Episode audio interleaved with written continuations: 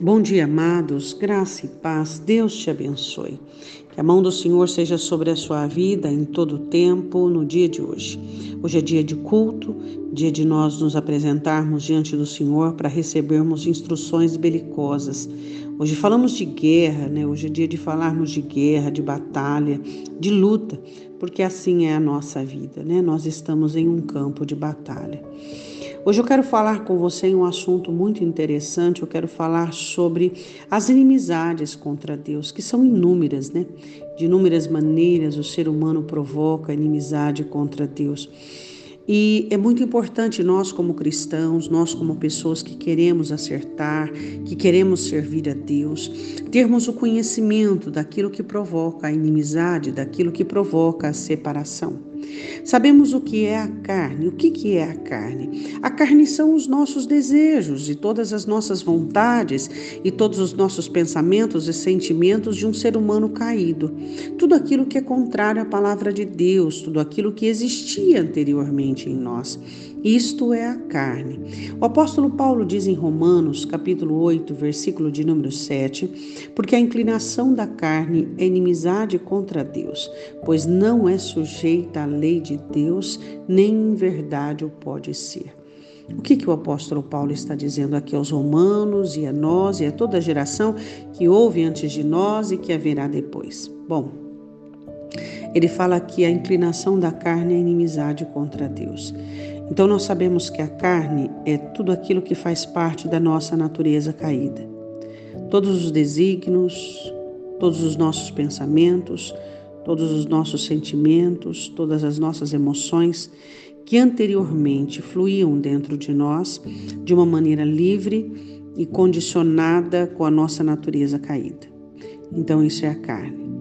Essa inclinação que ele fala é essa essa adesão essa particularidade, essa amizade que existe é, do velho homem, da velha natureza com o pecado. Então, a inclinação da carne é quando você, dentro do seu coração, existe dois tipos de raciocínio. Um é, vou dar o exemplo do perdão. Um é, perdoe porque você foi perdoado. O outro é, mas você é, você foi bom, mas essa pessoa não deveria ter feito isso contigo. Sua intenção foi boa, você fez o melhor. Olha o que essa pessoa fez. Então, essas duas considerações, qual delas deve ter a maior inclinação sua?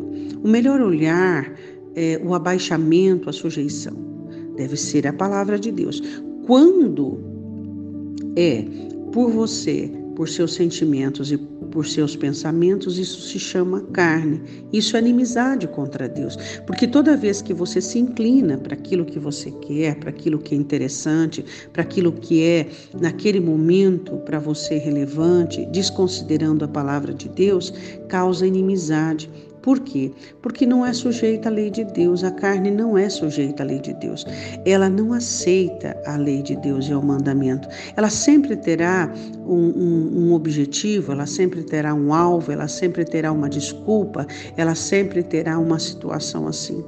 Então, quando você estiver é, em dúvidas, tipo, o que eu devo fazer, de que maneira devo agir, analise o seguinte: o que é seu e o que é da palavra de Deus e se incline para as coisas de Deus. Isso é amizade com Deus. Quando você se inclina para Deus e para as obras de Deus e para as coisas de Deus, isso é amizade com Deus. E os amigos de Deus, nada lhes falta. E os amigos de Deus são galardoados. E os amigos de Deus são recompensados. Oremos, Pai. Nós já decidimos e definimos te servir. E nós te pedimos em nome de Jesus. Sabemos como é a sutileza da carne. Sabemos como a carne começa de uma maneira sucinta e de repente já tem grande parte da nossa alma e do nosso ser. Sabemos como a carne é perigosa, como, como nosso Senhor disse, que devemos vigiar, devemos orar, porque a carne é fraca. Então, Senhor, nós te pedimos em nome de Jesus, ajuda-nos, ajuda-nos, Pai.